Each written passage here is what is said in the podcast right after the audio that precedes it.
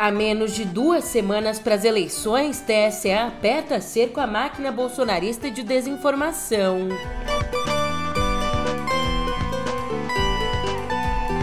E meninas venezuelanas se negam a fazer parte da campanha de Bolsonaro.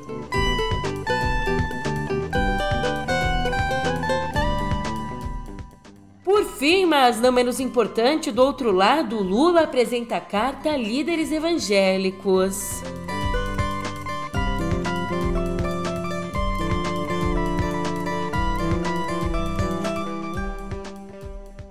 Ótimo dia, uma ótima tarde, uma ótima noite para você. Eu sou a Julia Keck e vem cá. Como, como é que você tá, hein? Nessa sexta, a gente conversa sobre a disseminação maluca de informações falsas pelo lado de lá. E para você já entrar no clima, eu soltei uma leve fakezinha para ver se você tá prestando atenção, só para isso. Sim, claro. Eu joguei várias fake news e joguei verdadeiras também. Era a minha estratégia de jogo e cada um tem a sua estratégia de jogo. É, infelizmente ainda não é sexta. A gente tá aqui na quarta, dia 19. Então, sem mais fake news, a gente segue junto, cê sabe, pô, no pé do ouvido.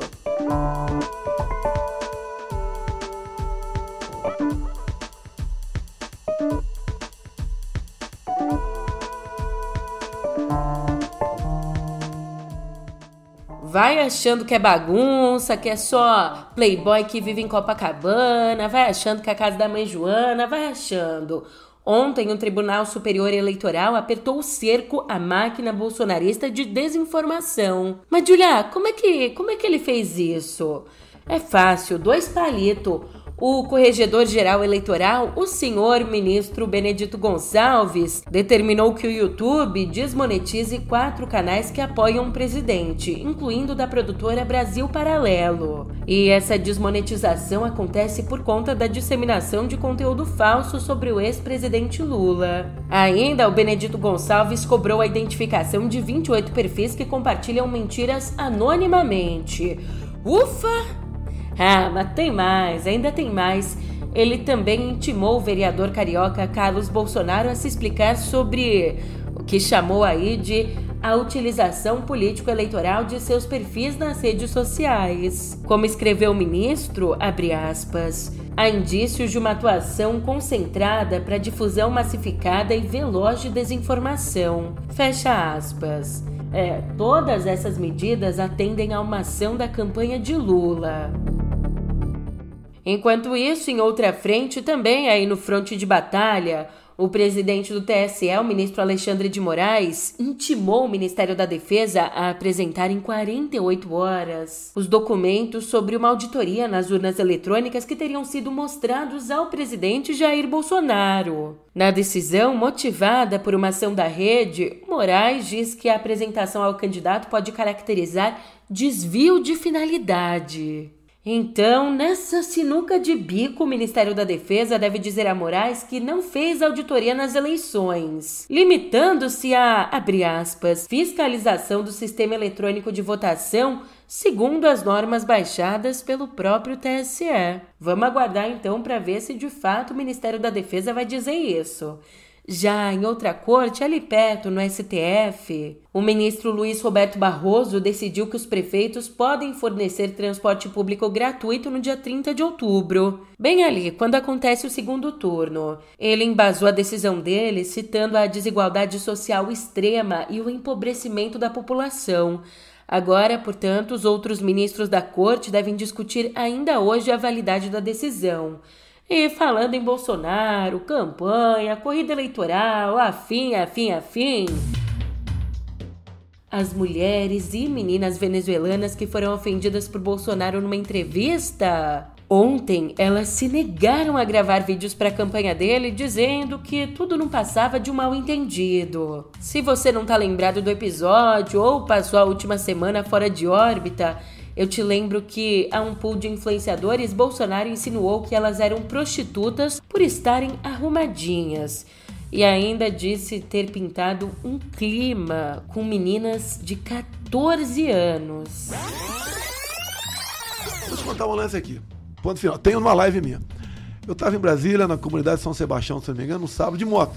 Pessoal saindo da porrada. Meu cara passeando de moto. Passeio de moto, sim. Passeio de jet ski, passeio de cavalo, de jegue. Tá? Parei a moto numa esquina, tirei o capacete e olhei umas menininhas, três, quatro bonitas, de 14, 15 anos, arrumadinha num sábado numa comunidade. E vi que eram meio parecidas.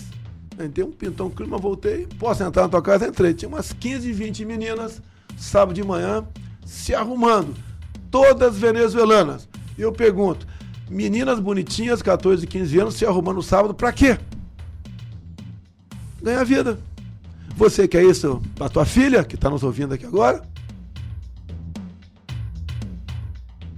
De acordo com entidades que prestam assistência a refugiados, o encontro secreto da primeira-dama Michele Bolsonaro e da senadora eleita Damaris Alves com as líderes das venezuelanas na segunda.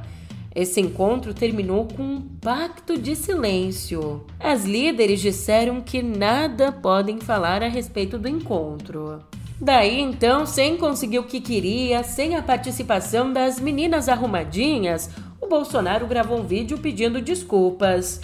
Ainda, ele negou que tivesse considerado as jovens prostitutas. Na, na gravação, Bolsonaro aparece acompanhado de Michele e de Maria Tereza Belandria, a representante no Brasil de Juan Guaidó, o auto-intitulado presidente da Venezuela. As minhas palavras, que, por má fé, foram tiradas de contexto, de alguma forma foram mal entendidas ou provocaram algum constrangimento às nossas irmãs venezuelanas, peço desculpas, já que meu compromisso sempre foi o de melhor acolher e atender a todos que fogem de ditaduras pelo mundo. E a Operação Acolhida é o melhor programa de atenção aos migrantes e refugiados da América Latina. Hoje, moram em nosso país mais de 375 mil venezuelanos. Como um país cristão, devemos acolher ao próximo. A nossa nação cuida e abraça a todos. Mas, veja você, sempre cabe um mas, né?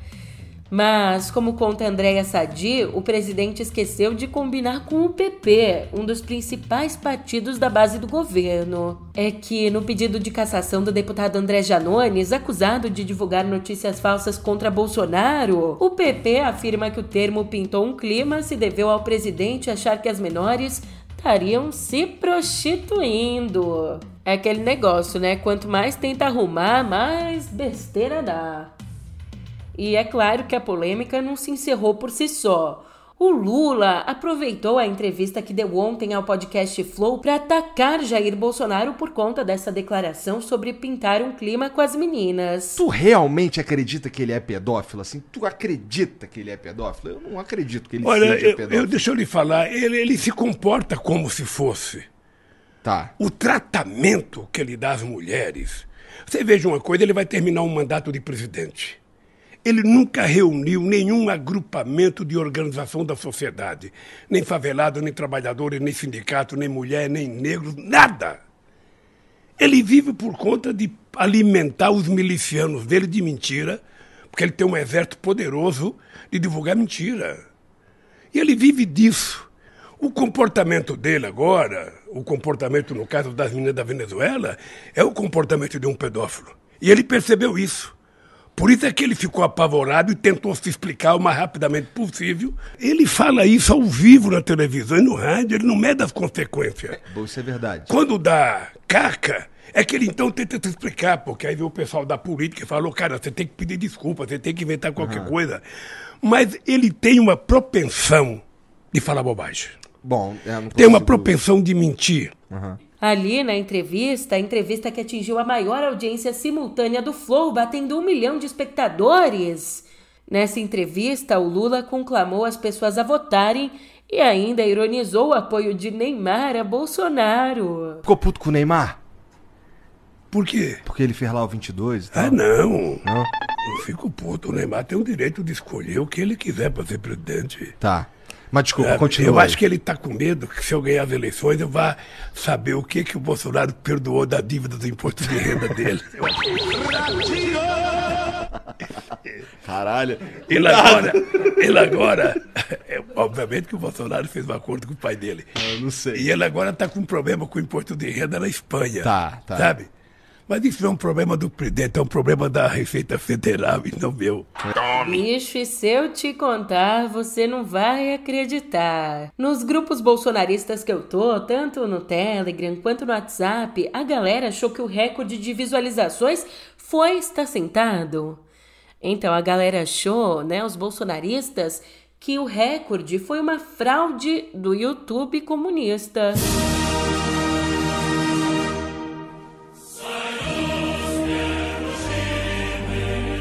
Acredita nessa? É, o vermelhinho do YouTube não enganou a gente, não. Ô, Flow, você bobeou. A gente tá precisando aqui dos views impressos pra ontem. Aqui, num grupo que eu tô, uma das pessoas escreveu assim: Lula ao vivo no Flow, mais de um milhão assistindo. Quando o presidente foi, deu 550 mil simultâneos. Muito esquisito isso. Aí outro respondeu. Acham que pode ser fraude? Aí responderam: Tenho certeza que é fraude. Os bilionários das redes sociais são parte da elite globalista, a qual escolheu Lula como candidato. Eles deram engajamento para ele através dos códigos. É tudo uma manipulação. Ainda teve quem disse: O YouTube é pró-esquerda, o que for de direita sempre sofrerá com injustiça por lá. O céu não é aqui, mas o inferno também não é aqui. Deus no controle de tudo, Bolsonaro 22. Uh! Ai, ai, ó, se uns não botam fé nem nas visualizações do YouTube, outros seguem com o tema fé no centro das discussões. Depois aí de uma série de idas e vindas, idas e vindas, hoje Lula apresenta a 200 líderes evangélicos uma carta na qual reforça a defesa da liberdade religiosa e se compromete, entre outros pontos, a não envolver o governo em discussões sobre a pauta de costumes. Ontem também a campanha de Lula anunciou que ele não vai participar do debate SBT-CNN que está marcado para sexta. Então, com a desistência, o Bolsonaro vai ser entrevistado sozinho. Corrida Internacional de São Silvestre. E ali, ó, correndo por fora, a senadora Simone Tebet organizou um jantar com a deputada eleita Marina Silva, com o ex-presidente do Banco Central, Armínio Fraga, e 70 representantes de grandes bancos e empresas privadas. E como conta a Júlia do Alibe, no cardápio a gente tem nada mais nada menos que uma lista de frases para justificar o voto em Lula. Com um destaque especial para Foca no Alckmin aperta 13. Ó, esse cardápio aí tá puro ouro. Hoje a marmita tá no capricho, gente. Se vocês reclamar, é porque vocês são difíceis mesmo. Difícil de lidar, povo. Marmita tá só o ouro, ó só o ouro. Aliás, também ontem, importante isso aqui, hein? Também ontem a Câmara aprovou o pedido de urgência para o projeto que criminaliza as pesquisas eleitorais. Com isso, a matéria vai direto ao plenário, sem passar por discussões nas comissões da casa. Só que, mesmo assim, o presidente da Câmara, o Arthur Lira, que atropelou os ritos para votar a urgência, disse que o tema vai ser debatido sem assodamentos. Só que você sabe, né? O que Lira diz não se escreve. E já que a gente esbarrou aqui nas pesquisas, a nova pesquisa do IPESP aponta estabilidade na corrida pelo segundo turno. O ex-presidente Lula aparece com 53% dos votos válidos contra 47% de Bolsonaro. Em comparação à última pesquisa, o petista caiu um ponto e o presidente cresceu um, nos dois casos dentro da margem de erro. Aí é claro que o presidente eleito vai ter que lidar com o Congresso. Olhando, portanto, para lá, eu te conto que o PSB e o PDT saíram menores das eleições legislativas. O PSB encolheu de 32 deputados eleitos em 2018 para 14 agora, enquanto o PDT perdeu duas cadeiras e vai começar essa nova legislatura com 17 deputados. Daí, você sabe, bancadas menores implicam menor prerrogativas e uma fatia mais tímida do fundo partidário. Por isso, os líderes das duas legendas voltaram a falar de uma fusão ou da formação de uma federação. Como disse um parlamentar do PSB, esse caso é uma questão de sobrevivência. O partido precisa ser maior tanto para fazer oposição quanto para ser governo. Então a gente pode ver uma fusão do PSB com o PDT e também uma fusão da nossa editoria de política com a editoria de Viver, agorinha.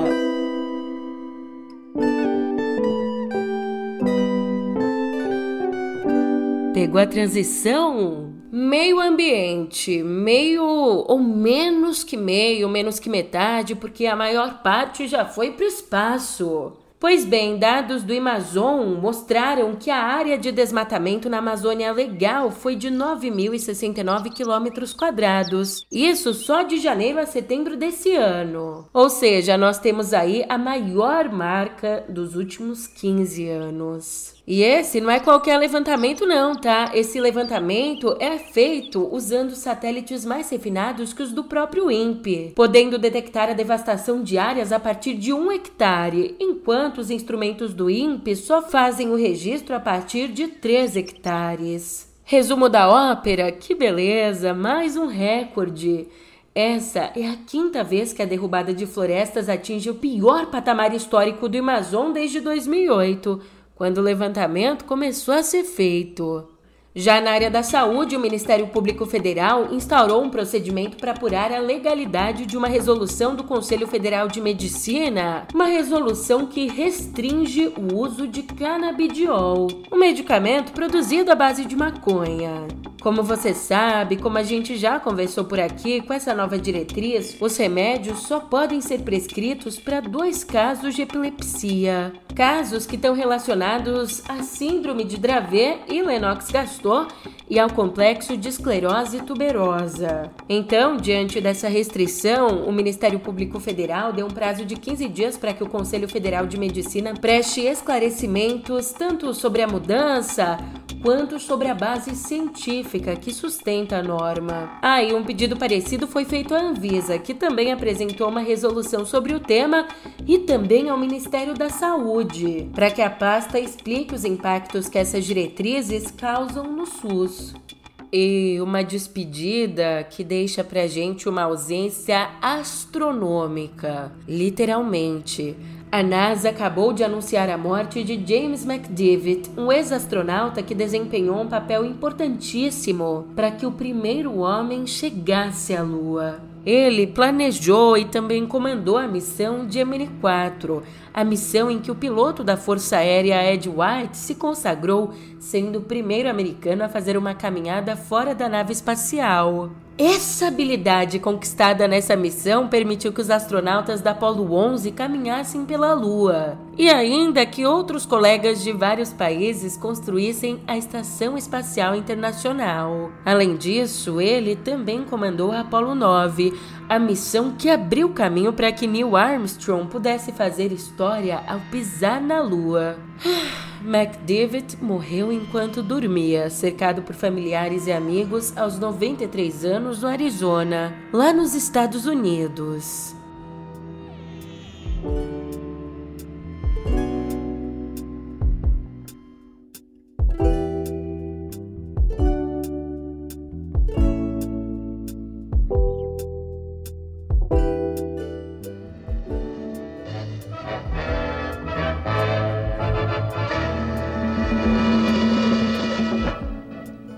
Sol da manhã vem nos dizer que o dia que vem pode trazer o remédio pra nossa abre o meu coração.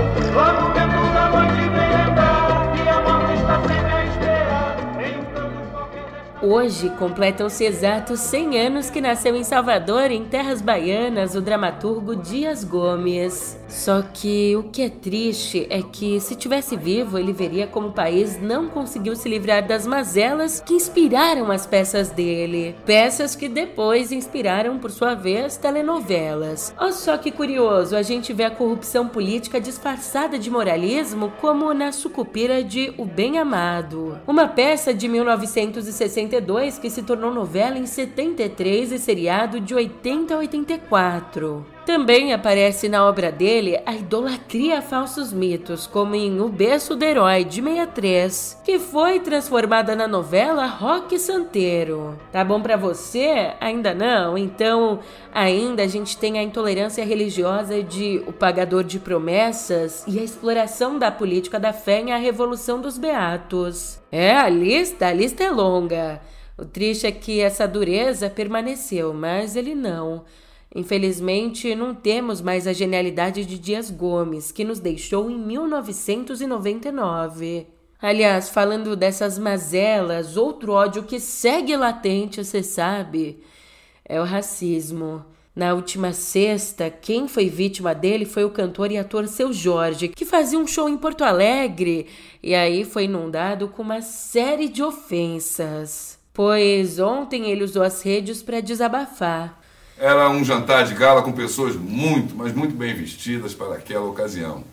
Um evento reservado somente para os sócios do clube. Particularmente não percebi nenhuma pessoa negra no jantar. E as pessoas negras que eu encontrei foram somente os funcionários que. Uma coisa que me causou muito espécie. Eu ouvi dizer que eles estavam proibidos de olhar para mim ou falar comigo quando eu chegasse no local do show. Mas o importante é que no final do show eu falei com todo mundo e abracei todo mundo e tirei foto com todo mundo. Estávamos todos muito felizes de estar em Porto Alegre quando chegou o final do show e eu saí do palco. Quando eu cheguei atrás do palco, eu começo a escutar muitas vaias e xingamentos. E logo por conta disso, eu percebi que não seria possível voltar para fazer o famoso bis. Mas sozinho retornei ao palco e, de maneira respeitosa, agradeci a presença de todos, me despedi do público presente e me retirei do local do show. Na verdade, o que eu quero dizer aqui é que eu não reconheci a cidade que eu aprendi a amar e respeitar. Na verdade, o que eu presenciei foi muito ódio gratuito e muita grosseria racista. Ao povo negro do Rio Grande do Sul e de toda a região do Sul, quero dizer que amo todos vocês e admiro, respeito. E digo também que estamos mais unidos do que nunca e que vamos vencer essa guerra que segrega o nosso povo à miséria e à falta de oportunidades no Brasil. A Polícia Civil Gaúcha está investigando o caso. Toda a nossa solidariedade, então, a seu Jorge. E passando do seu Jorge para Gal Costa,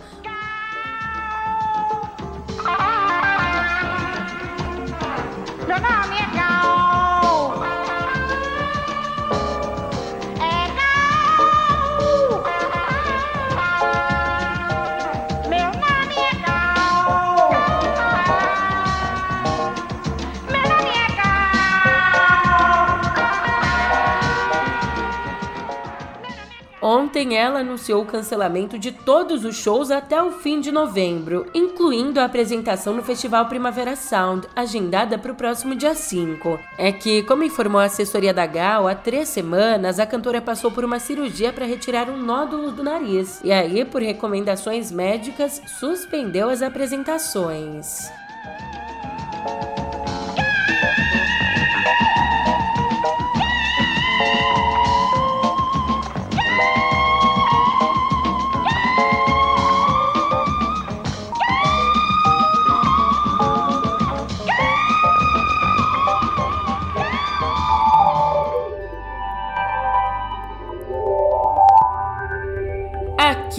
Cotidiano Digital, paz. Finalmente paz. É, na tentativa de combater o telemarketing abusivo, aquele que enche a nossa paciência, a Anatel vai bloquear empresas que façam chamadas de até 3 segundos em excesso. Para você entender, nesse tipo de chamada são usados robôs que ligam automaticamente para o contato. Então a Anatel considera como telemarketing abusivo quando são feitas ao menos 100 mil ligações por dia que não chegam a ser completadas quando o consumidor atende o telefone ou que são desligadas automaticamente em até 3 segundos.